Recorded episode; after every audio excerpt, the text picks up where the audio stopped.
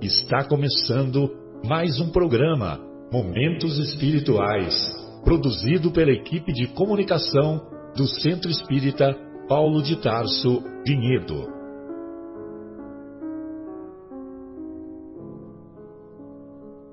Se guardas contigo o estigma do sofrimento, indagando pela solução dos velhos problemas do ser e da dor, se percebes a nuvem que prenuncia a tormenta e o vórtice traiçoeiro das ondas em que navegas, vem conosco.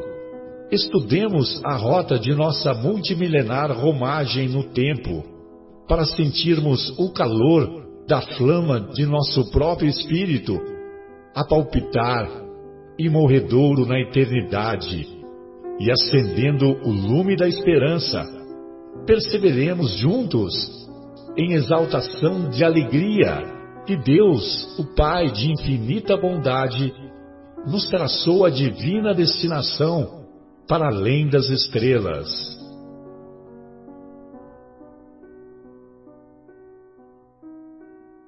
Bem, então iniciamos o programa Momentos Espirituais, programa que irá ao ar no próximo dia 24 de julho de 2020, na Rádio Capela FM 105,9, aqui do, da nossa cidade, aqui de Vinhedo.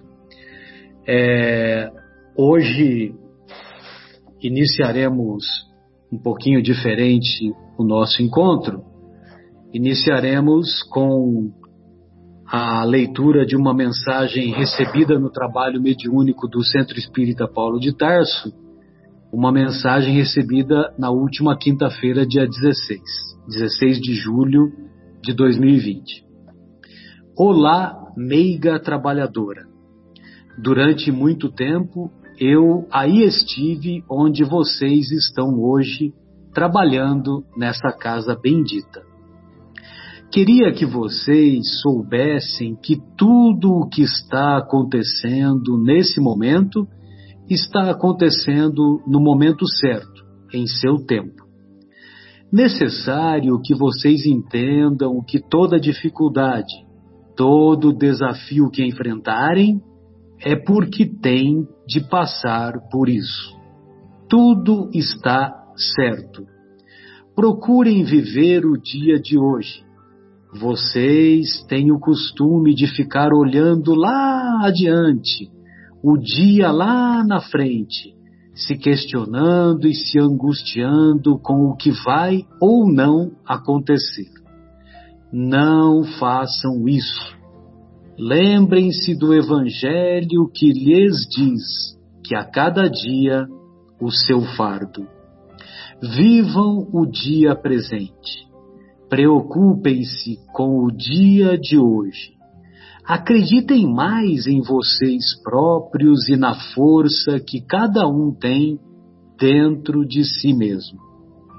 No momento que estão passando, o que importa e vai importar não é o se vai permanecer encarnado ou se vai desencarnar.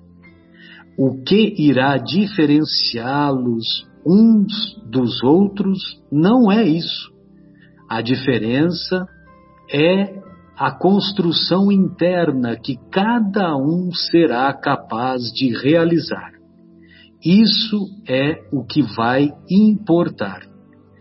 Esta construção será a responsável para levá-los adiante, aí onde estão ou aqui onde estou. Caminhem confiantes e sempre pautados na humildade que Jesus trouxe. Lembrem-se que sois deuses e sigam em frente fortalecidos. Muitas vezes, vocês ficam preocupados com as orientações e com o que vão dizer para as pessoas. Não façam isso. A orientação é uma só digam para que confiem em seu poder interno e em suas capacidades. É como um remédio único que vale para todos. Não tenham medo. Não há motivos para isso. acreditem verdadeiramente em vocês e continuem, sabedores que estão cuidando acertadamente dessa casa que me é tão cara. Sigam adiante com Jesus. Quem assina é a dona Olga. Então, nós gostaríamos de começar por essa mensagem, né, que é uma mensagem de estímulo e de, é, de que nós voltemos os olhos realmente para aquilo que importa, né, que é a nossa construção íntima, que é aquilo que o, na, no Evangelho da semana passada nós estudamos, que é aquela mensagem, a verdadeira propriedade, assinada pelo Espírito de Pascal, e é, então eu gostaria de começar com essa mensagem. Hoje estamos aí na agradável companhia do nosso querido Egimar, do nosso Bruno, da nossa Adriana, do nosso Fábio, do Marcos, do Afonso, do Folharini, lá de São José do Rio Pardo, e também da nossa querida Fatinha. Esqueci de alguém? Acho que não, né? Então, a...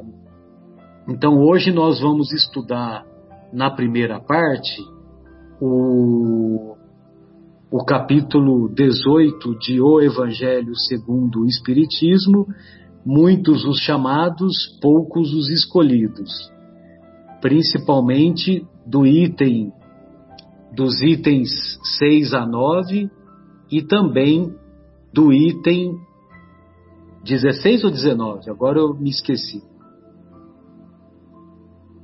Item 16. Item 16. 16. E, é. Perfeito.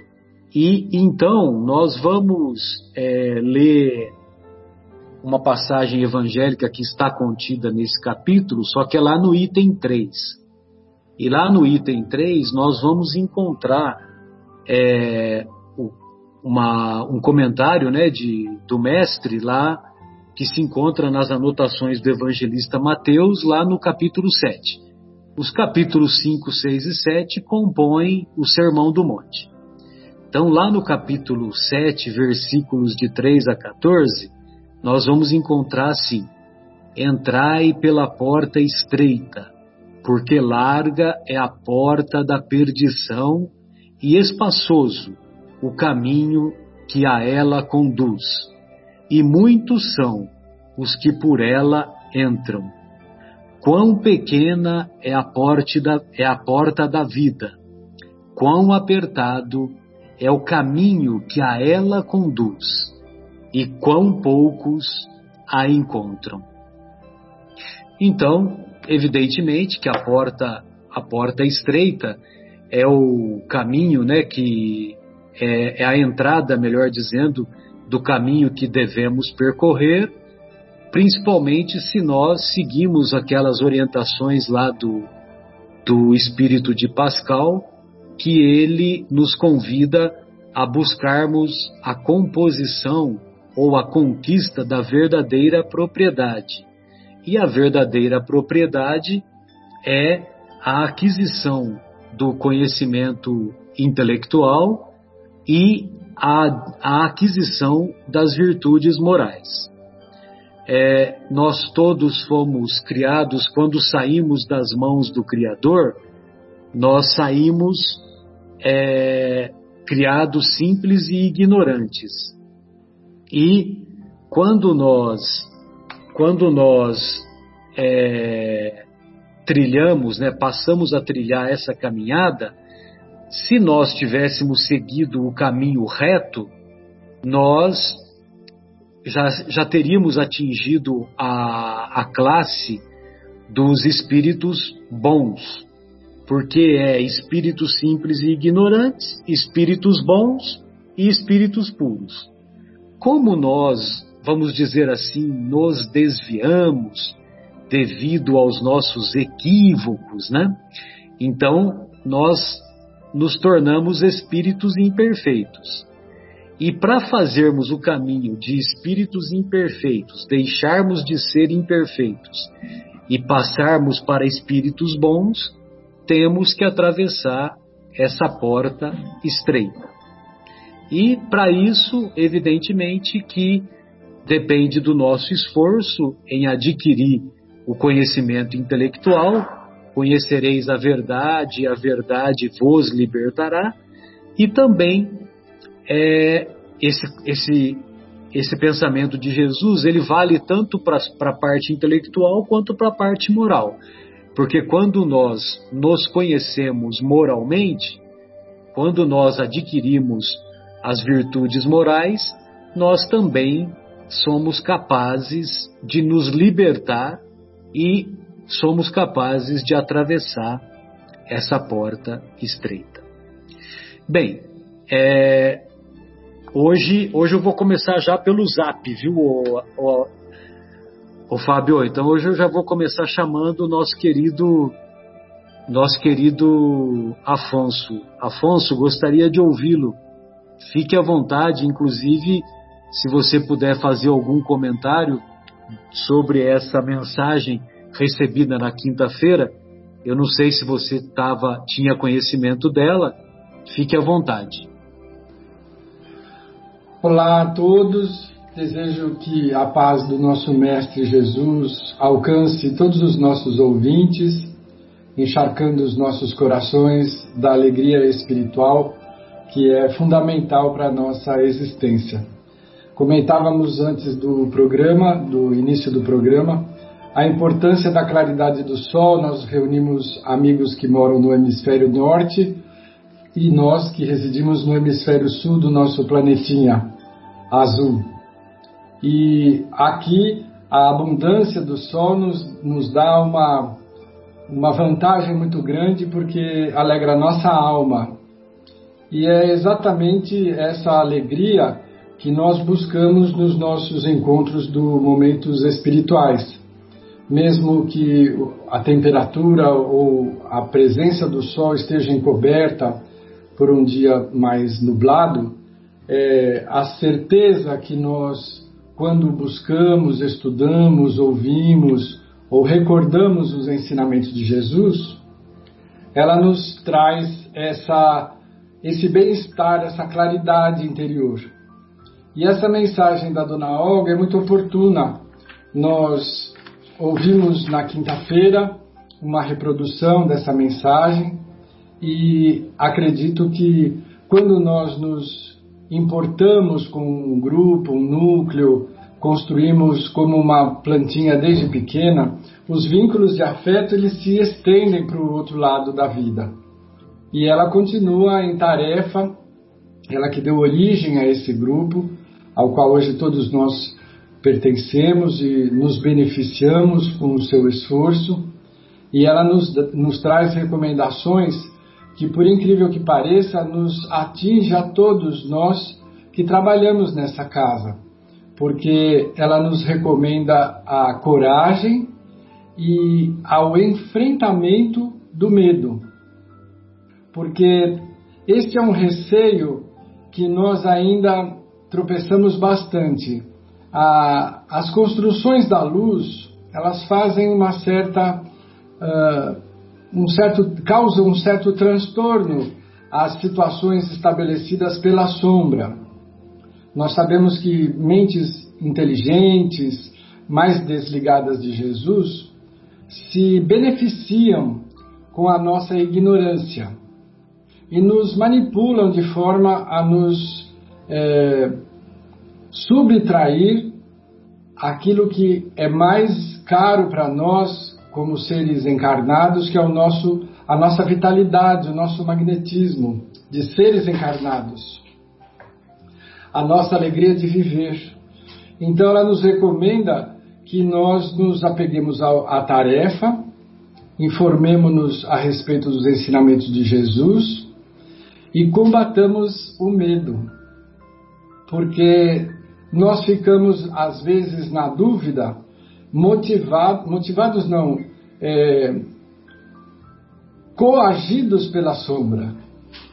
quando nós começamos a, a nos de, decidir, determinar, quando nós começamos a escolher a luz como opção e, e a fazer essas escolhas valerem na nossa vida diária, na nossa rotina doméstica, profissional, mas mais importante, mental, interior, nós começamos a deixar de ser massa de manobra para essas inteligências desligadas do amor do Mestre Jesus. E isso incomoda. Então, às vezes, a sugestão que os trabalhadores encontram é assim: a tarefa é muito maior que você. Você é um ser muito cheio de defeitos. Você não está à altura da tarefa.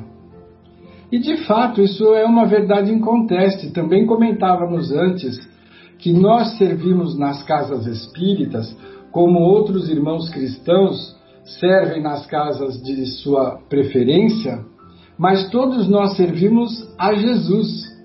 Não servimos aos encarnados. Os encarnados assumem temporariamente um papel de gerentes desta obra. Mas a grande obra pertence ao Mestre Jesus e muitos corações dedicados, verdadeiros exércitos que trabalham no plano real da vida anonimamente. Então, de fato, nós estamos muito aquém da necessidade, mas isso está previsto pela misericórdia de Deus. É exatamente o nosso empenho em nos doar, vencendo assim o nosso orgulho, a nossa vaidade, a nossa acomodação, que representa a passagem pela porta estreita.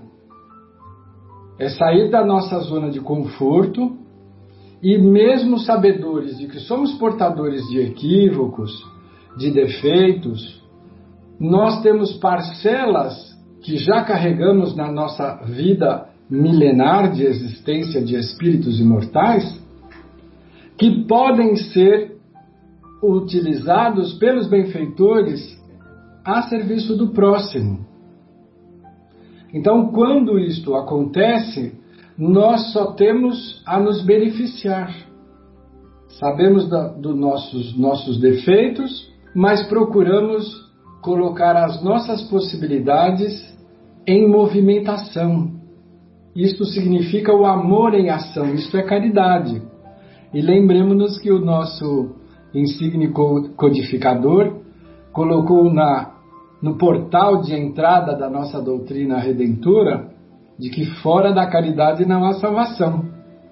Então, essa mensagem da Dona Olga, ela vem nos beneficiar, porque às vezes nós recebemos esse chacoalhão da sombra. Não vai, não faça, você não tem condição, tem gente muito melhor, o que, que você vai fazer lá? Mas o Cristo nos falou que ele vinha para tratar daqueles que não estavam bem, porque os sãos não precisam de médico. E somos nós os que ainda padecemos de crises de egoísmo, de orgulho, de preguiça, de vaidade, de violência interna ou externa, não é? ah, oprimindo ou deprimindo, nós todos nessa condição, nesta faixa evolutiva, é que precisamos da tarefa. A tarefa não precisa de nós, mas nós precisamos muito. E hoje que as nossas casas estão é, impedidas de nos aproximar, de nos reunir por conta do, da quarentena social, nós precisamos utilizar o templo do nosso coração. E isto é uma mensagem que eu gostaria que atingisse a todos os nossos ouvintes, porque muita gente acostumado com a, a frequência na casa espírita, onde nós vamos buscar alívio, ouvir uma preleção, tomar água fluidificada, nos beneficiar com a fluidoterapia através do passe, sentimos falta mas isso que estamos fazendo é, na verdade, apenas um intermediário. na realidade, nós precisamos realizar isso dentro dos nossos corações, nos nossos ambientes de quarentena, junto aos nossos familiares ou aos nossos entes queridos, virtualmente. Cada um de nós representa uma força. Onde quer que estejamos, nós somos, no ensinamento de Jesus, as finas varas que reunidas nos tornamos um osso duro de roer, difícil de quebrar, de romper. Então, onde estivermos, mesmo separados fisicamente, nós somos em essência seres espirituais. Nós podemos e devemos continuar a nossa tarefa melhorando a nossa casa interior. Porque a pandemia passa, tudo passa mas a, a nossa evolução precisa aproveitar o momento presente. E esta mensagem da Dona Olga foi um presente, porque nos ajuda a despertar a nossa visão para que onde estivermos permaneçamos grupos, unidos, com o mesmo objetivo, como temos feito com Jesus, não é? Há dois mil anos ele teve por aqui. Nem por isso nenhum de nós se sente órfão da sua presença, do seu amor, da sua inspiração, tantas vezes do seu abraço. Quando estamos naquela situação muito difícil, nós oramos e pedimos um abraço do Mestre. E como nos vale? Então nós podemos, guardadas as devidas proporções, continuar nessa mesma tarefa e objetivo nos manter vinculados numa ligação por rede, como se fosse um ambiente Wi-Fi. Né? Nós todos nos conectamos e nos beneficiamos encarnados e desencarnados. Essa é a nossa porta estreita. Custa caro, mas vale a pena. Quero saber se alguém quer aproveitar o gancho que o Afonso deixou e, e comentar já essa, a mensagem linda né, da dona Olga, que tem é, bastante correlação com o tema da noite, ou já entrar no tema da noite, é, podem ficar à vontade. Né? O Egimar tem alguma consideração, alguma historinha bonita hoje, Egimar, para trazer para nós? Hoje eu tô não, não estou inspirado com historinha, né? Mas eu Sim. lembrei aí de uma o Marcelo trouxe esse assunto da porta estreita e da porta larga que faz Sim. parte desse capítulo do Evangelho de hoje. E tem um, tem um livro do Chico, que é uma mensagem psicografada pelo Emmanuel, que tem uma mensagem interessante que fala é, justamente dessa, faz uma referência à porta, né? E porta, o que, que significa porta, né? Porta normalmente é uma passagem que tem numa parede, num muro, uma muralha. E, e, e, ela dá acesso de um lugar para o outro, né? Na verdade, a porta é uma passagem de um lugar para o outro. E as portas que Jesus se referia, elas estão elas estão fixadas em alguma parede aí, e na nossa visão e na visão dessa mensagem aí, ela ela ela está presa na parede do tempo, né? É, e o que, que, que, tem de um lado e do outro dessa parede? Né? Ela liga o nosso passado com o nosso futuro, né? Do lado de cá, é, de um lado está o, o, passado e do outro está o futuro. Do lado de cá estão as sementes aí que nós estamos plantando ou que nós já plantamos. E do outro lado estão as colheitas futuras que vão vir dessas sementes que nós estamos plantando. Então nós temos na à nossa frente, quando ele fala dessa escolha, né, da porta estreita e da porta larga, é, a gente pode lembrar que a porta larga ela representa alguma coisa e a porta estreita representa outra coisa nessa passagem. O que, que representa a porta larga? Né? Representa o caminho das facilidades. É, podemos entender como a entrada na ilusão. A entrada na ilusão e a saída na dor. Né? É, é, é, o, é, é você plantando alguma coisa e colhendo outra. Então, por exemplo, é, a porta larga pode ser tudo aquilo que desvia as nossas ações dos fins mais elevados da, no, da nossa vida espiritual e, e um de, e desvio de compromissos assumidos. É, a gente pode entender a porta larga como os vícios materiais e os vícios morais, é, festas mundanas, prazeres e sexos desenfreados, né? Podemos entender como é, enganar o seu próximo para tirar vantagens e lucros financeiros. Significa ah, eventualmente a preguiça, o egoísmo, o orgulho. Então, ela representa o caminho tortuoso e a perda de tempo para o espírito. Enquanto a porta estreita, que é aquela apertada, aquela que é difícil para a gente passar, né? É, ela significa aí, a gente pode entender como a saída do erro e a entrada na nossa renovação para a felicidade.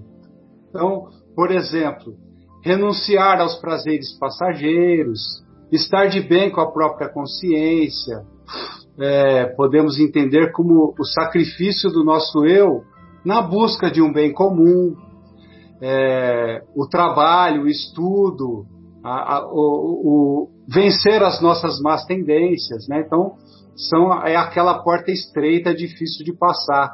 E que a gente pode entender como o caminho mais curto para a nossa felicidade espiritual junto ao Pai, ao pai Maior. E nós estamos no momento, no momento que é de escolher qual a porta que a gente vai escolher. A da porta estreita ou da porta larga? E o Pai, né, na sua sabedoria e na sua bondade, ele nos dá a liberdade para a gente escolher qualquer uma dessas portas. Nós temos o nosso livre-arbítrio, nossa escolha, depende apenas de nós, né? Mas, uma vez que a gente escolhe essa porta, o que, que acontece? As consequências são inevitáveis, pois o Pai, né, diferentemente do, da, da, nossa justiça terrena, ele é justo mesmo, né? Ele sempre nos dá de acordo com aquilo que, que nós plantamos e de acordo com aquilo que nós escolhemos. Então, é, é, isso é, é, era, era isso que eu queria comentar um pouquinho a respeito aí da, desse tema que o Marcelo puxou, da porta estreita e da porta larga. E aí eu passo a bola para os meus amigos aí. Estão é, me ouvindo agora? Estamos ouvindo então, sim, Marcelo. Opa, que bom, que bom. Beleza então, Edmar. Obrigado, obrigado, Fábio. É, o Bruno, gostaria de ouvi-lo. Você e a nossa querida Adriana, aquilo que você se separou, tem, tem um trechinho nesse capítulo também que fala: to, é, nem todos os que dizem Senhor, Senhor é, serão salvos, né? Se você quiser ir por essa linha ou aquilo que você separou, fique à vontade. É, olá, boa noite a todos. É, mais uma vez esse programa, muito bom fazer essas reflexões com todos os amigos, é, do plano visível e do invisível também, para que nós possamos nos melhorar, né? E conseguir a ascensão, um pouquinho de ascensão na nossa existência. É, eu gostaria de trazer essa reflexão de hoje, baseada nesse evangelho, em relação àquilo que sempre a doutrina espírita nos trouxe, né? Desde o início, a doutrina espírita sempre disse que nós deveríamos nos amar, né? Como Jesus nos ensinou, e também que nós deveríamos procurar a, a iluminação através do conhecimento, né? Nós deveríamos nos instruir. Então a reflexão que eu gostaria de fazer é como isso fica claro quando nós é, nos propomos a estudar a doutrina espírita e procurar as respostas que tanto necessitamos ao longo do nosso caminho dentro daquilo que nós temos como material hoje, né? E você falou no começo na sua colocação, né? Conhecereis a verdade e ela vos libertará. Então, dentro desse item 6 que você disse que está contido nesse capítulo, né, que nem todos que dizem Senhor, Senhor entrarão no reino dos céus, É, sobre a doutrina espírita, nós podemos dizer assim: quem são aqueles que falam Senhor, Senhor, né? Jesus se referia àqueles que estavam seguindo na época que ele esteve encarnado entre nós, aqueles que estavam escutando, né? Aqueles que chamavam ele de mestre, né? Mestre Jesus. E qual foi o ensinamento que ele nos, de, nos deixou, né? E, e, principalmente, além de nos, ter, ter nos deixado o ensinamento, ele demonstrou em todas as suas atitudes enquanto esteve aqui encarnado. Que foi de amar a Deus, e nesse amor a Deus a gente entende é, com, como respeito às leis de Deus, às leis naturais, as leis que Deus utilizou como inteligência suprema para desenhar e construir todo o nosso universo.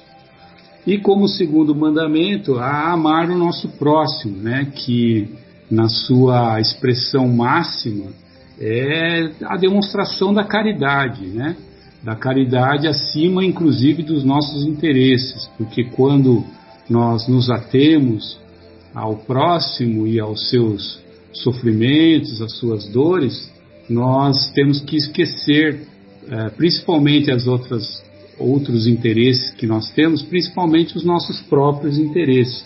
Isso que faz com que a caridade ela fique é, na sua plenitude. E interessante, né, que a gente fala Senhor, Senhor. Então, muitas pessoas escutam a palavra de Jesus, mas elas não, não seguem, né? Elas não, não, não entendem. E, às vezes entendem, mas se recusam a escolher, como o Edmar colocou, entre a porta estreita e a porta grande, né? A porta larga.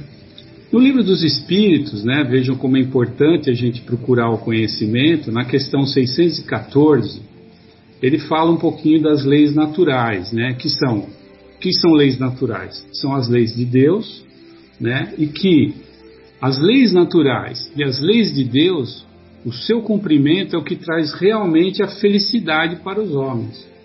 Então, se nós todos estamos aqui procurando a nossa felicidade, nós devemos sempre ter em mente o respeito por essas leis naturais. E entre elas a gente pode citar a lei da adoração, a lei do trabalho, a lei da reprodução, a lei da conservação, a lei da destruição e a lei do progresso. Então essas leis ela indica ao ser aquilo que deve ser feito e aquilo que deve deixar de fazer para que ele seja feliz. E quando ele não cumpre as leis de Deus, quando ele se afasta dessas leis de Deus, é o que realmente ele fica infeliz. E no livro, Kardec pergunta onde é que está escrita essa lei? E a resposta dos Espíritos é que está escrito em nossas consciências. Então, isso demonstra que nós temos que entender a nossa consciência, temos que nos aprofundar na nossa consciência, temos que estudar e saber por que, que reagimos de determinadas formas no nosso dia a dia. E aí nós vamos chegar, né, nesse estudo, entre duas coisas que motivam a porta estreita e a porta larga, que é o bem e o mal. Quando Jesus disse, né, nesse capítulo aí, todo aquele que ouvir e praticar as palavras que eu digo será comparado ao homem sábio, né, que construiu a sua casa sob a rocha e quando veio o mau tempo a casa se manteve firme, né?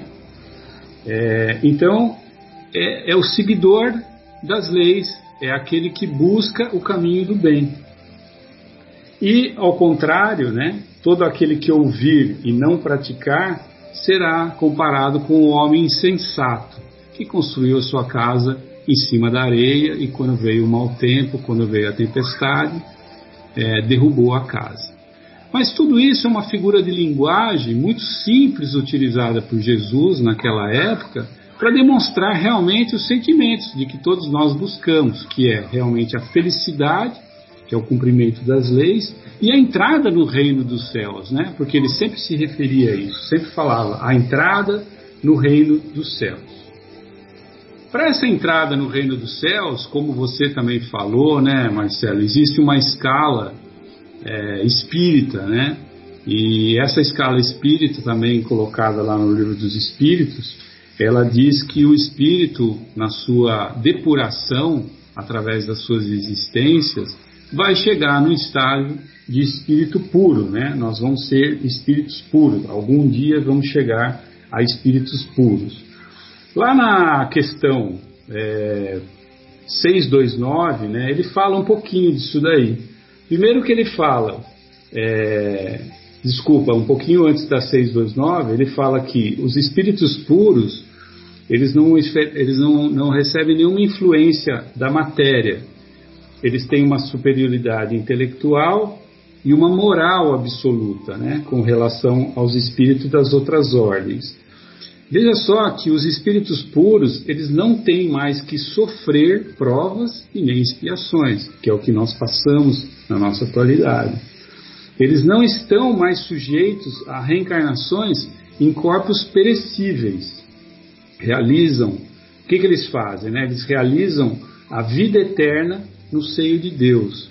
Então, ou seja, eles são realmente seres felizes, né? que é o que todos nós estamos falando. E daí lá na questão 629, ele fala assim que essa definição né, do, entre o bem e o mal, ela pode ser encarada da seguinte maneira, né, que a moral é a regra de bem proceder, isto é, de distinguir o bem do mal. Ou seja, nós não temos que procurar dentro da nossa consciência onde está a lei é, las de Deus. Então, se nós temos que estudar a nossa consciência, procurar as leis de Deus que estão escritas lá, nós vamos aprender o que? A separar o bem do mal, né? Isso continua a questão. Funda-se na observância da lei de Deus. Olha como, olha como as coisas se ligam. O homem procede bem quando tudo faz pelo bem de todos. Olha lá Jesus falando: amar ao próximo como a si mesmo, fazer o próximo que gostaríamos de receber. Então, por que que ele, por que que isso, ele, por que que ele faz isso? Por que que ele trabalha pelo bem de todos? Porque então cumpre a lei de Deus. Esse sim é aquele que fala Senhor, Senhor. Então, é, dentro disso daí, nós temos que chegar à conclusão através do estudo que existe um trabalho que nós temos que fazer, que existe um caminho que nós temos que trilhar. Né? Nós temos que se queremos entrar no reino dos céus, né, que é os mundos ditosos, os mundos felizes, que também os mundos também é, seguem uma classificação, né, é, nós temos que trilhar um caminho. Nós sabemos que existem muitos estágios, né, é muito difícil, não é fácil. Nós temos que percorrer todos esses estágios. Nós temos a liberdade de passar por esses estágios usando o nosso livre-arbítrio, por misericórdia do nosso Criador, por misericórdia de Deus Pai Todo-Poderoso, mas também é importante a gente descobrir e se conscientizar que nós temos que percorrer esse caminho. Existe a nossa parte, existe a nossa parte daquilo que precisamos fazer, que ninguém vai fazer por nós.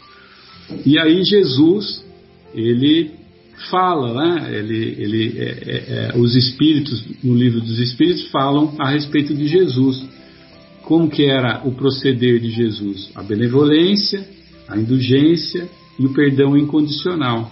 E lá na, na, na, no livro dos espíritos, na questão 625, ele pergunta qual o tipo mais perfeito que Deus tem oferecido ao homem para lhe servir de guia e modelo. A resposta, todos nós sabemos de coração, é Jesus. Né? Esse é o caminho. E ele disse mais de uma vez que ele é o caminho, a verdade e a vida. E ninguém vai chegar nesse reino de Deus, ninguém vai chegar na plenitude de espírito puro, ninguém vai morar nesse mundo ditoso, nesse mundo feliz, se não trilhar esse caminho seguindo a linha de Jesus, que é o caminho, a verdade e a vida. Então, essa era a reflexão que eu é, quis trazer para nós que podemos assim buscar esses conhecimentos, eles estão à nossa disposição, não preciso mais interpretar as, a, a Bíblia antiga com aquele linguajar difícil, está tudo lá colocado de forma simples, direta, para que a gente é, entenda e comece a dar esses passos nesse caminho aí de melhorar o nosso mundo. Obrigado. É, beleza, viu, Bruno? E, e só para acrescentar, né, quando perguntaram, quando, quando Kardec fez essa pergunta, quem é o guia e modelo, e Jesus lá no mundo espiritual estava reunido com os seus assessores, os seus colaboradores, e aí Jesus virou para eles e falou: Esse cara sou eu. É, é, é assim, é, é, é, muito importante, né? A gente não, não consegue, por mais que a gente fale, a gente não consegue expressar ainda é, no nosso conhecimento a grandiosidade desse Espírito Jesus. A gente tem um lampejo da, da, da, da capacidade e da grandiosidade dele. Uma mas, pálida ideia. Né? Uma pálida ideia, mas assim, é fantástico, né? É fantástico a gente descobrir isso e poder optar por esse caminho, que não é um caminho de porta estreita. É logicamente que traz uma diferenciação entre os prazeres, entre as paixões, mas assim, a partir do momento que você tem o entendimento e que você tem consciência do que está acontecendo, ele não é tão difícil assim. Sim, ele é um caminho possível. Sem, muito sem dúvida. Possível. Basta a vontade. Né? Muito bem. Adriana, gostaria de ouvi-la, querida. Bom, eu vou falar boa noite. Vocês já falaram bastante coisa aí que, que tem a ver com aquilo também que eu tinha é, anotado aqui. É, eu queria falar é, um pouquinho do item 16, que é pelas, pelas suas obras é que se reconhece o cristão. Não é pela fé, é pelas obras. Exatamente. Na verdade, eu acho que você está combinando com o Bruno, porque você fala o tema, ele tem escrito exatamente o comecinho daquilo que você pergunta para ele, viu? Acho que eu vou começar a combinar com você aí. É bom sinal, sinal que estamos em sintonia. Pois é, você falou, eu olhei aqui até de risada, porque estava exatamente escrito esse, esse trecho que ele fez o, o estudo mais é, aprofundado aqui. Uh, e então, vamos lá. No item 16, o que que, o que que eu entendi aqui que ficou claro, né? Que o, o, quais são os critérios né, para Jesus do que é ser o verdadeiro cristão? Na verdade, o cristão, não, não, a gente já entende hoje que não é um rótulo, não basta a gente falar, olha, eu sou cristão, eu sou espírita, eu sou evangélico, eu sou aquilo que, aonde, o local onde eu frequento. É realmente uma coisa que está ligada às nossas atitudes, aquilo que a gente efetivamente faz. E não é para nós próprios, né? Para os Lógico que com, fazendo aos outros a gente é, sempre, nós sempre vamos ser os primeiros a se beneficiar do, do bem que fazemos. Mas é, tem a ver com aquilo que a gente, uh, o crescimento moral que a gente vai adquirindo com isso que vocês todos colocaram, que é através do estudo, né? Quanto mais a gente sabe, mais a gente aprende mais a gente consegue se conhecer e reconhecer no próximo aquilo que a gente quer e aquilo que a gente não quer fazer. E dessa maneira a gente vai construindo um mundo interior com mais paz, com mais caridade, com mais fraternidade e automaticamente a gente consegue transmitir isso para o nosso próximo. Que não é fácil também, né? Muitas vezes aqueles que, que a gente tem mais facilidade, tem uma afinidade maior, isso flui naturalmente. Mas a gente também sabe que não, não existem só essas pessoas no nosso caminho e não é por acaso. Então, quando ele fala que quais são os critérios né, que, que Jesus entende que o que é ser cristão, é justamente é, a gente perceber a riqueza dos, dos seus ensinamentos, ou seja, é, com esses ensinamentos, fazer isso trabalhando dentro da gente, produzir uh, os, os, frutos, né? Aqui ele dá o exemplo da, da árvore, né? E fazer com que esses frutos deem cada vez mais frutos. Ou seja, se a gente cultiva esse, essa nossa árvore interior, né? Que é a nossa vida, é, regando sempre com os ensinos, tendo como adubo aquilo que Jesus nos ensinou, né? Todo o caminho que ele deixou para a gente na sua simplicidade, nas suas parábolas e nos seus no seu caminhar, sem é, modificar isso para o nosso benefício. Aquilo que o Bruno estava falando e que o, acho que o, o Egimar também colocou, que muitas vezes a gente lê, só que aí para que fique bom para a gente, a gente faz aquela, dá aquele entendimento que convém para nossa para o nosso benefício, né? E na verdade, o benefício é um só, o benefício é para a humanidade. E então ele, Jesus ele traz esse exemplo da árvore, que é justamente uma árvore que tem ali muitos é, galhos, que produz uma sombra muito grande. Ele vai abrigar muito mais pessoas, né? Ali na sombra, os viajantes, vai dar muitos frutos para alimentar não só a nós como aos outros e que ele vai produzir cada vez mais. Então ele fala que é, toda a humanidade um dia vai alcançar a perfeição e a felicidade, ou seja, um dia nós vamos aprender a realmente cuidar da nossa árvore interior, da nossa vida e fazer realmente para os outros aquilo que nós desejamos para nós mesmos, né? E na verdade tem ali também o, o ele fala que muitos são os chamados, mas poucos os escolhidos, né? Mas não precisa ser sempre assim, porque da mesma forma ele também falou que nenhuma ovelha que o pai confiou para ele seria perdida. Ou seja, é, a porta realmente é estreita, mas todos vão passar por ela, mais cedo ou mais tarde. E Kardec também ele tem um trecho que ele fala que reconhece reconhece-se o verdadeiro espírita ou verdadeiro cristão, a gente pode colocar, né? É, por sua transformação moral e pelos esforços que faz para dominar as suas más inclinações. Ou seja, é realmente a nossa transformação interior que vai trazer essa mudança. E, e a mensagem da dona Olga foi, a gente não tinha ouvido ela antes, e realmente eu acho que é pertinente para essa época, né? Para a gente não ter realmente medo de seguir aquilo que a gente vem já há algum tempo aprendendo. Muitas vezes não é fácil tomar um, um caminho diferente do que a grande massa vai, né? Mas que é realmente necessário para que a gente consiga ser feliz e poder fazer também o, o mundo se transformar, começando por nós. É isso. Perfeito, Adriana. Mas o, o Afonso ouviu a mensagem porque ele estava lá na, na mediúnica, entendeu? Não sei se o Egimar já estava sabendo da mensagem, né? Nós recebemos hoje a mensagem, entendeu? Que o Melo que mandou pelo, pelo WhatsApp. É, Fatinha, gostaria de ouvi-la, querida. Fica à vontade. Fatinha, você precisa habilitar o microfone, querida.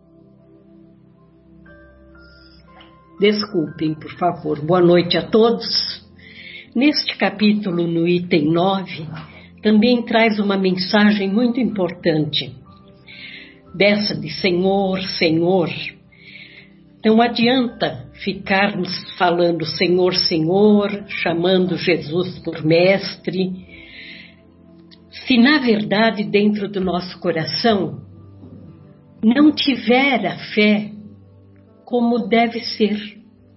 Uma fé sincera, uma fé honesta, cheia de amor, de compreensão e de ensinamentos deixados por Jesus. Se não aprendermos a não julgar os outros, a termos dentro do nosso coração as palavras de Jesus, que são eternas, que há dois mil anos estão aí para seguirmos e que são os exemplos puros, não seremos vistos por Deus. temos que ser humildes, caridosos e termos um coração bom para conseguirmos amar os nossos inimigos, para conseguirmos amar o nosso próximo como nós mesmos. E se não corrigirmos essas falhas morais no nosso caráter, não vamos conseguir falar de coração, Senhor, Senhor. Porque os lábios só falam o que o coração sente. E temos que trabalhar o que sentimos. Se o coração tem ódio, como vamos falar Senhor, Senhor com amor? Temos que querer a justiça divina, temos que querer o auxílio de Deus em nossa vida, mas primeiro mudarmos os nossos sentimentos. Essa porta estreita pode ser difícil, mas nós vamos conseguir passar por ela se mudarmos as nossas atitudes, os nossos pensamentos, os nossos sentimentos. Deixarmos de lado a vaidade, o orgulho, porque mesmo na época de Salomão, onde o importante era a luxúria, viver naquele luxo todo, não foi bom para ele, não foi bom para ninguém. Não conseguiam o que queriam.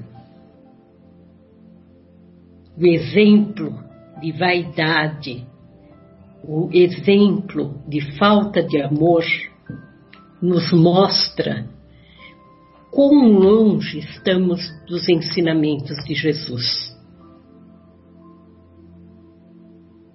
Foi esse, isso que eu tirei desse item 9, que eu acho muito importante.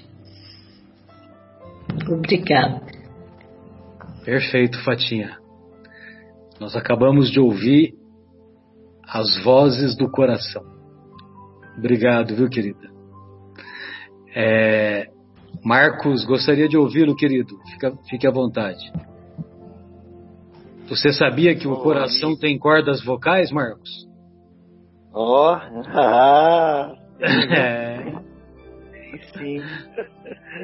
É, boa tarde, boa noite aí aos amigos que estão, estão na, na, Europa, a todos aí os ouvintes que ouvirão essas, esse programa. É, puxa, a gente, semana passada, nós, nós estudamos os de perfeitos, né? E e essa semana estudamos os, os, os escolhidos, os chamados e os escolhidos, a porta estreita, que é um, um caminho para ser, sermos perfeitos. E tem uma lógica, tem um ajuste tão, tão correto, tão bom do Evangelho segundo o Espiritismo, que parece que põe uh, as coisas nos devidos lugares. E e a gente, assim, analisando, é, amigos, a, a, parábola mesmo, né, do festim da, de, das bodas, é, a gente entende que muitos foram convidados, alguns não sequer atenderam o pedido, porque estavam outros, estavam voltados para os seus negócios, enfim. E, e depois ele, o, o, o Senhor pede para chamar todos, né? E, evidente, aqueles, todos aqueles foram, né, atenderam o chamado, atenderam o. Mas chega que é, tinha algum convidado lá que não estava vestido com as, com as vestes nupciais, né? não estava apropriado para, para aquela festa. E é isso. É, muitas vezes muitas vezes assim, cremos, acreditamos nas palavras do Mestre, é, temos fé, mas falta alguma coisa, né? Que é passar pela porta estreita. Né? Alguém já tentou entrar no metrô de São Paulo no horário do rush? Né? Como é difícil, né? A porta é muito estreita, né? E você precisa ter esforço para entrar. Às vezes o esforço é, é árduo para você entrar naquele metrô, principalmente que vai lá para a Zona Leste, aquela hora do rush, você querendo ir para casa, aquela, aquela porta. Você espera, às vezes, uns três trens para você ficar habilitado para entrar na porta estreita. Aquela E é assim, essa porta estreita, né? Ela requer esforço, requer renúncia, né? Então não basta apenas acreditar na palavra do mestre, é, é, acreditar no mestre, ah, ele esteve aqui, realmente fez uma obra né, maravilhosa, mas é necessário realmente a gente é, passar. Eu separei aqui é, o livro O Consolador, está aqui, aí, ó, Consolador, é, duas questões que eu gostaria de ler aqui para vocês tem a ver. É, essa questão está no capítulo, no mini capítulo trabalho. Qual o capítulo, o Marcos? É, deu uma é travadinha, deu uma é, travadinha aí. Opa, é o capítulo, é um mini capítulo aqui, tem vários temas, né? E fala de trabalho. Trabalho. É a 228 e a questão 230, 230 que eu queria ler para você. A 228 diz assim, ó, a autoiluminação pode ser conseguida apenas com a tarefa de uma existência na Terra? Né? Aí Emmanuel responde, uma encarnação é como um dia de trabalho, um, dia de trabalho, olha, uma encarnação, um dia de trabalho para que as experiências se façam acompanhar de resultados positivos e proveitosos na vida, faz-se indispensável que os dias de observação e de esforço se sucedam uns aos outros. O esforço é, é contínuo. Né? No complexo das vidas diversas, o estudo prepara. Todavia, somente a aplicação sincera dos ensinamentos do Cristo pode proporcionar a paz e a sabedoria inerentes ao estado de plena iluminação dos redimidos. E a 230, aí pergunta assim: bom, beleza, como iniciar o trabalho de iluminação?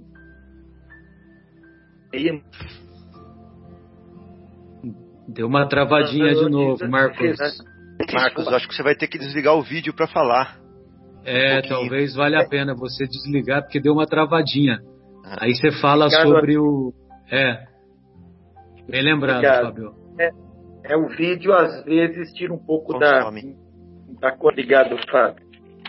E então a 228 eu li da autoiluminação, a 230 é, pergunta-se como iniciar o trabalho de iluminação da nossa, dessa pergunta Emmanuel responde: esse esforço individual deve começar com o autodomínio, com a disciplina dos, sentimentos egoísticos e inferiores, com, com o trabalho silencioso da criatura por exterminar as próprias paixões. Nesse particular, não podemos prescindir do conhecimento adquirido por outras almas que nos precederam nas lutas da terra, com as suas experiências santificantes, água pura de consolação e de esperança, que poderemos beber nas páginas das suas memórias ou nos testemunhos de sacrifício que deixaram no mundo.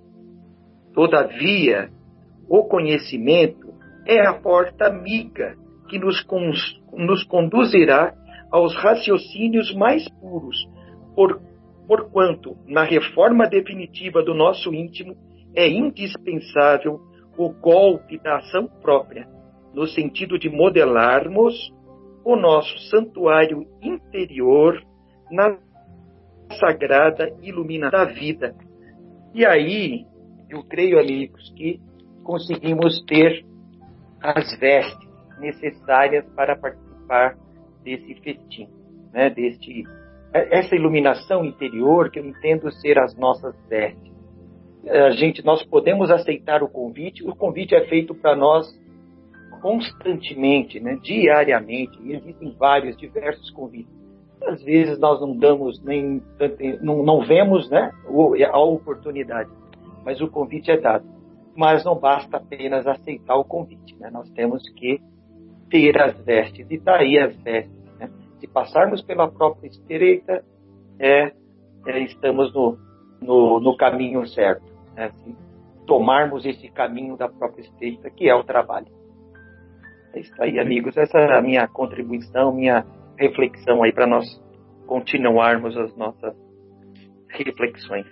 Beleza, Marcos. Autodisciplina, é, autodomínio e disciplina, né? Que é o, essa questão 230, ela é bem, ela é bem impactante e bem, e bem esclarecedora, viu? Vou até estudá-la mais tarde com calma. É, o, o Folharini, gostaria de ouvi-lo, querido, direto de São José do Rio Parto.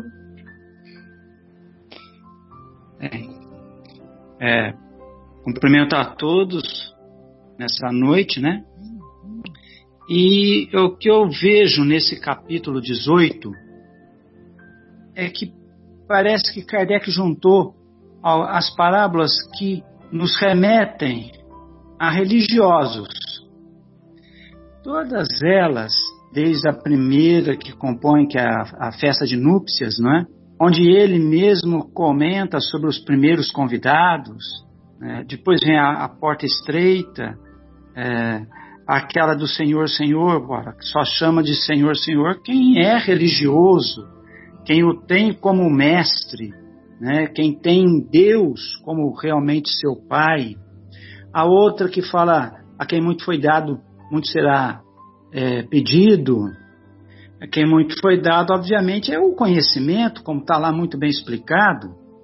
E aquela última que compõe o capítulo, que é ao que se tem é, se lhe dará mais, obviamente, se ele fez por merecer, porque no caminho a gente pode se perder, não é?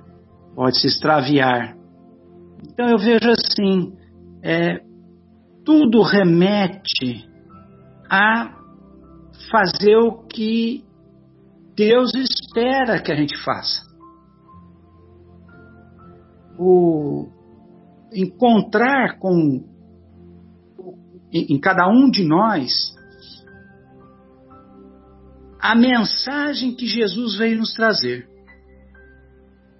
Ela está escrita em cada alma criada por Deus. Eu costumo dizer que todos nós somos portadores de todas as virtudes divinas. É óbvio que as muitas passagens reencarnatórias nos fez tomar rumos diferentes e até criar as sarças, não é? Em nossas almas, encobrindo talvez essas virtudes. Mas é importante que se diga que todos temos oportunidades diárias de passar pela porta estreita, como já foi bem falado, esmiuçado por cada um que comentou, de dizer Senhor, Senhor e fazer por merecer receber dele a atenção devida, de angariar mais do muito que já nos foi dado. É uma bênção podermos estar aqui reencarnados, enquanto sabemos dos muitos irmãos que se encontram no plano espiritual tentando a oportunidade e às vezes não conseguem. Então eu vejo assim: todos nós temos a chance de passar por essa porta. E está no próprio Evangelho a resposta quando ele diz que é fazer a vontade do Pai. E qual é a vontade do Pai? Está lá. A única via que está aberta para alcançar a graça em Sua presença é a da prática sincera da lei do amor e da caridade. E Jesus foi o exemplo por excelência que praticou de forma real e verdadeira, sinceramente, essa lei de amor e caridade. Então veja, se nós nos intitulamos religiosos, independente da bandeira que for, temos, obviamente, a consciência da responsabilidade do se dizer espírita por tudo que o Espiritismo esclarece de maneira tão clara, tão profunda, para cada alma que queira ouvir. Então, se Jesus foi o maior exemplo de prática de lei de amor e de caridade, Ele é o nosso Senhor, Senhor, e Ele está em todos os portais que pudermos imaginar existir. Ele sempre estará. Então só compete a nós, obviamente, como eu marquei aqui, né? Demonstrar a maior luta e enfrentamento que cada um de nós poderá ter encontrando consigo próprio para levar a nós a reforma dos nossos conceitos e atitudes para o bem da nossa evolução e do próximo. Porque se pensarmos apenas e tão somente na nossa evolução, estamos sendo, por excelência, egoístas. E não há como evoluirmos se não ampararmos aqueles que estão braço a braço conosco. O acaso não existe se eu estou em São José, vocês estão em Vinhedo, o Marcos está hoje em Guaxupé. Tem um motivo de ser.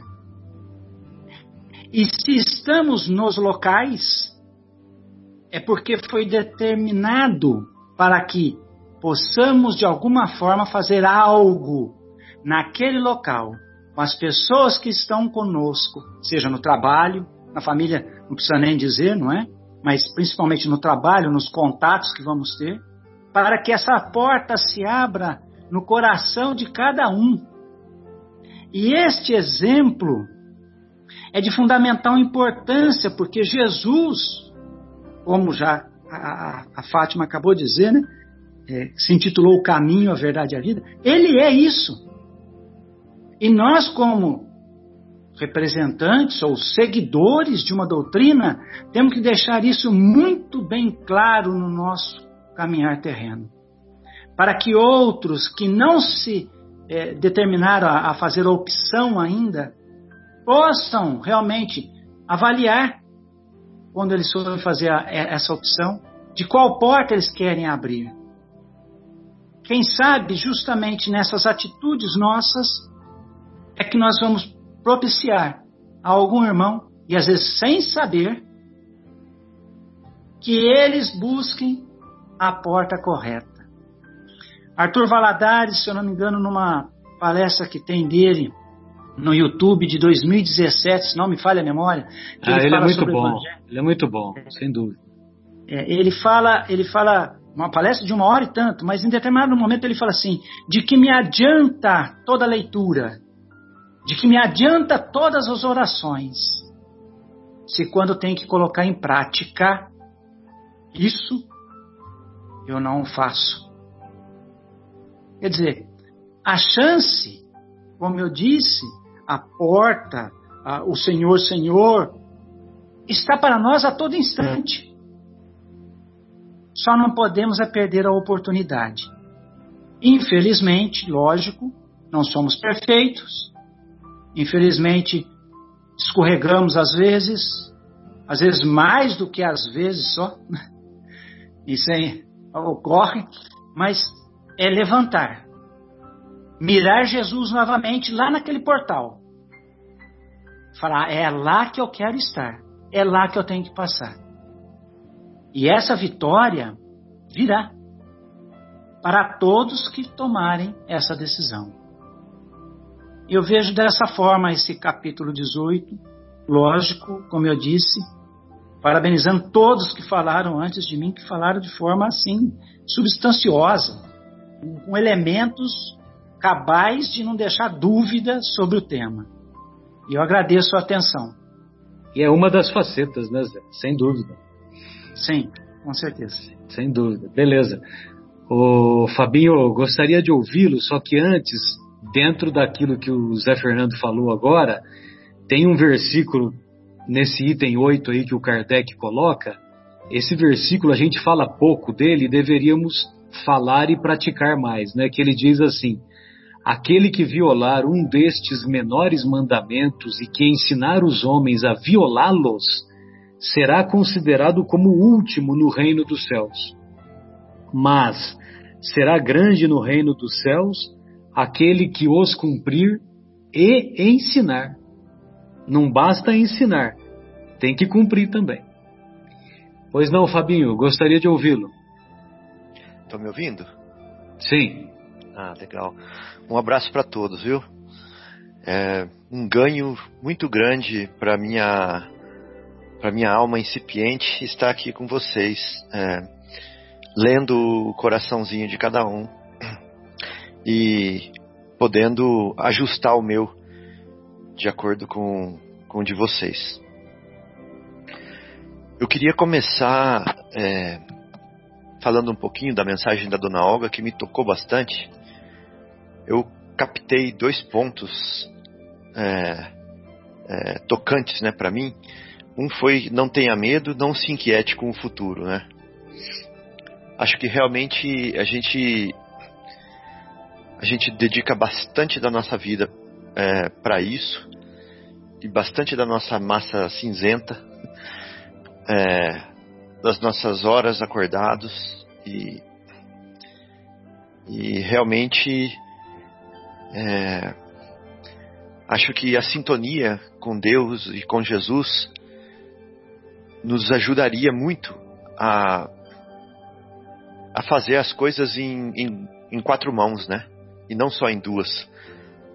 É fazer, fazer as coisas é, do colo dele, né? do colo de Jesus, junto com ele.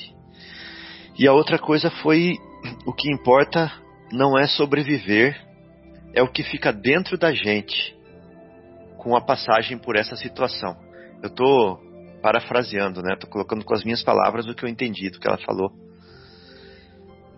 E achei muito legal também essa esse ponto, né, levantado por ela. A gente falou na semana passada sobre isso. É, e agora a gente trouxe de volta esse ponto, né? O que importa é a lição que fica. O que importa é o que isso transformou dentro de mim. E veja se isso não tem a ver com um dos parágrafos que eu copiei aqui do estudo de hoje. Serão seus discípulos os que passam os dias em oração e não se mostram nem melhores, nem mais caridosos, nem mais indulgentes para com os seus semelhantes? Interessante, né? Serão seus discípulos? Primeiro ele usa a palavra discípulo, que eu achei interessante. Os que passam os dias em oração e não se mostram melhores, nem mais caridosos, nem mais indulgentes para com os seus semelhantes?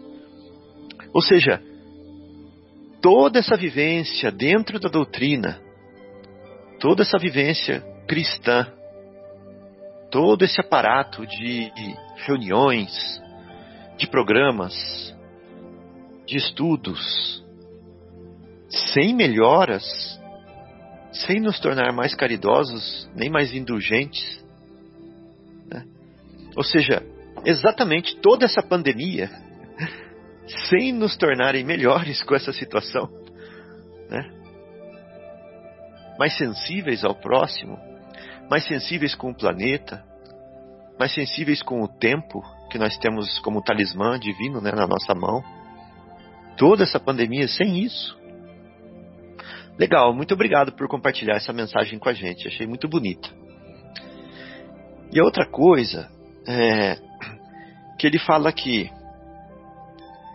é: Porquanto o reino de Deus é para os que são brandos, humildes e caridosos. Ou seja, aquela porta no tempo que o Egimar falou, quando a gente cruzá-la, né, de fato, quando a gente colher as sementes que ele falou, é, em, em forma de frutos já, é, depois que a árvore é, é, cresceu e frutificou, esse fruto vai ser a nossa humildade, a caridade, a brandura, etc., forjada em nós, né? Com as lutas, com a experiência. E é lógico que a Terra é, ainda é um planeta é, de muitas provas, de muitas lições duras, para que aquele que tem o coração endurecido é, seja tocado, né? Que Kardec classifica como mundo de provas e expiações. Mas dentro da Terra também tem também tem diversas escolas, também tem diversos graus. Né? Nós não podemos imaginar que todo mundo aqui na Terra está no mesmo no mesmo patamar de entendimento, no mesmo patamar de sensibilidade ou de é, é, presença de espírito. Né? Não podemos. É, nós estamos vivendo lições diferentes, em circunstâncias diferentes, em situações diferentes. Podemos dizer que são searas diferentes, né? É, no campo de, de Jesus, nos campos de Jesus. São searas diferentes. Temos as searas do protestantismo, temos as searas é, do budismo, temos as searas é, da riqueza, as searas da pobreza. São, são diversas searas que nós temos e nós somos chamados a, a brotar e a frutificar nas searas em que nós estamos plantados, né? Dar flores onde nós flores e frutos onde nós estamos plantados. E, e nós estamos vivendo é, tanto tempo já, tantas experiências, tantas searas diferentes. Mas a pergunta que fica é: como que nós estamos respondendo a isso? O que, que isso está ficando dentro de nós? Como falou na mensagem da Dona Alga, como ficou, falou nesse trechinho que eu li aqui agora, né? Serão seus discípulos os que passam os dias em oração, mas não se mostram nem melhores, nem mais caridosos? nem mais indulgentes para com os semelhantes. Então a gente passa assistindo tudo isso como, como a multidão é, ficou do lado de Jesus. É, que lindo esses milagres que ele faz. Nossa, ele é espetacular. Ele é realmente o Filho de Deus. Ele é maravilhoso. Volta para casa, continua sendo a pessoa que sempre foi. Estourando, se acomodando, é, se encolerizando, buscando. É, como chama aquele outro Deus? Tem o Deus Mamon, né? Buscando Mamon, buscando a horizontalidade, buscando a vida fugaz, passageira e maravilhosa, né? os vícios, as seduções. Volta a ser a mesma pessoa. Vai assistir a palestra do Divaldo, fala: Nossa, que maravilhoso esse homem, que exemplo mais lindo. Bate palma, empurra as pessoas para entrar, empurra as pessoas para sair da palestra. Chega em casa, estoura com os filhos de novo. Fica trabalhando é, 18 horas por dia pensando na promoção e esquecendo da educação dos filhos.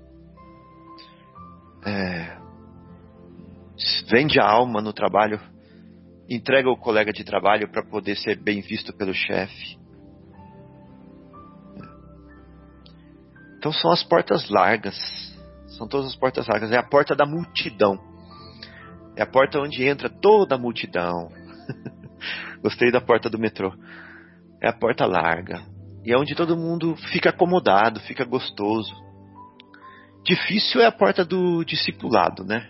Difícil é a porta estreita mesmo, onde você toma uma decisão e fala assim: Eu vou criar meus filhos assim, para Jesus e não para o mundo, e não para shopping center, né? E não para roupa de moda. Eu vou criar meu filho para visita é, no asilo. Eu vou criar meu filho para é, distribuir o pão junto comigo nas visitas das famílias carentes, para participar comigo no programa, para ler o livro à noite, é, para antes das férias, primeiro atender as necessidades dos, do próximo. Né? Eu vou pautar minha vida no, em Deus e não em mamon, né? Aí é a escolha do discípulo. Não significa que eu já sou bom, mas significa que eu quero ser bom e que eu decidi ser, e que eu decidi realmente ser discípulo. Eu me diferencio da multidão nesse momento. Né? Então, volta para aquela outra frase que fala assim: Mas aquele que ouve as minhas palavras e não as pratica, se assemelha a um homem insensato que construiu a casa na areia. Quando a chuva caiu, os rios transbordaram, os ventos sopraram e vieram açoitar.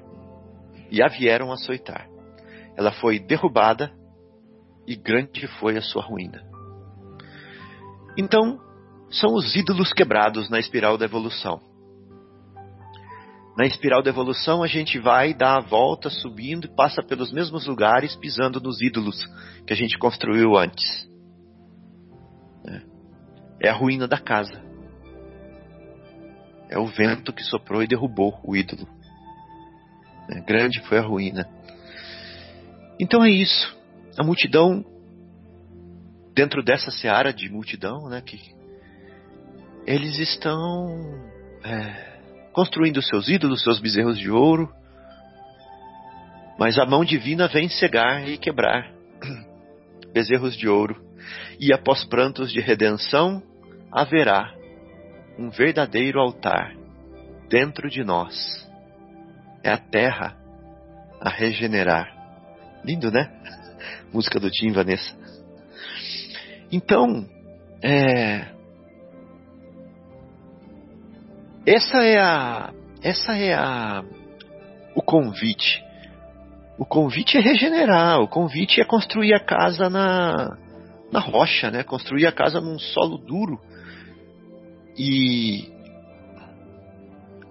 forte para quando vier a tempestade não cair. É, é assim que são os anjos, né? Vamos dizer, vamos chamar de anjos os espíritos superiores, numa linguagem mais popular. Eles têm a casa forte, a casa sólida. Eles não são de cristais, como o Haroldo fala, né? Haroldo Dutra Dias. Eles são forjados nas lutas. E eles já desenvolveram. Adorei, adorei saber que o Emmanuel fala, Marcos, que uma vida é um dia de trabalho. Adorei ver isso, ouvir isso hoje que você falou. Então, é a forja. Cada existência é uma forja. É uma luta consigo mesmo para vencer os vícios, os vícios, as paixões e apurar o nosso gosto. Porque os nossos gostos atualmente é, não estão muito apurados ainda. Né? E aí, para coroar, né, já que eu fiquei por último hoje, eu queria ler um pedacinho dos 50 anos depois. Logo na introdução, o Emmanuel fala assim: já que nós estamos falando de anjo, o Emmanuel vai contar um pouquinho de como vai ser o livro. E ele vai explicar que ele vai falar da Célia, que é um anjo reencarnado. E ele fala assim: refiro-me a Célia, figura central das páginas desta história, cujo coração amoroso e sábio entendeu, olha só, entendeu e aplicou, não é só entender, todas as lições do Divino Mestre. Ou seja, passou pela porta estreita. No transcurso doloroso da sua vida, porta estreita. Na sequência dos fatos dentro da narrativa, seguirás os seus passos, de menina e de moça, como se observasses um anjo pairando acima de todas as contingências da terra. Um anjo pairando acima das contingências da terra. Santa pelas virtudes e pelos atos de sua existência edificante.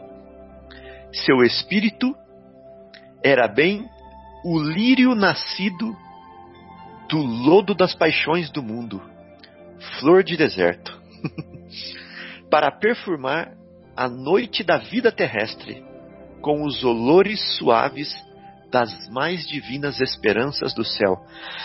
Uh, que poesia! Esse semana é demais, né?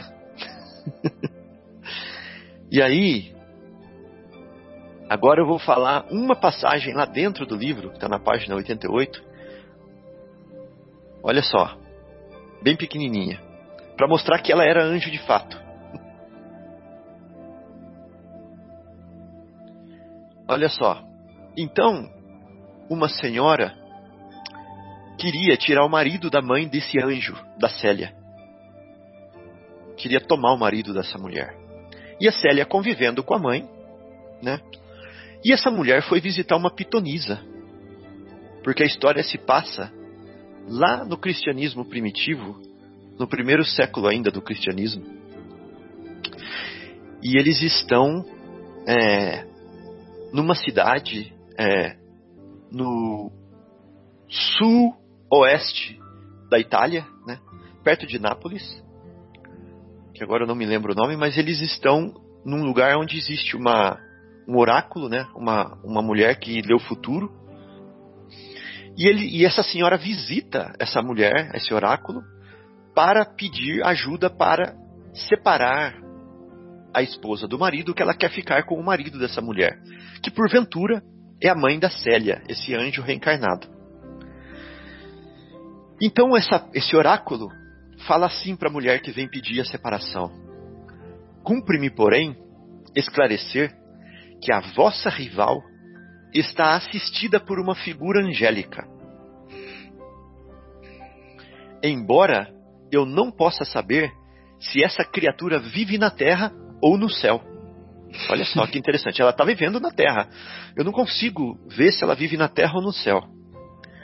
No meu poder oculto, vi a mulher que odiais, ou seja, a rival, né? Nimbada pela aura intensa de um anjo junto dela. É essa filhinha, Célia. Né? Precisamos de muito cuidado, senhora.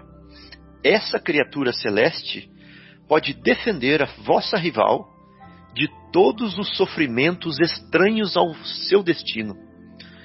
Ou seja, se a mãe dela não tem um sofrimento que está dentro do destino dela, aquele anjo é capaz de livrá-la de todos eles.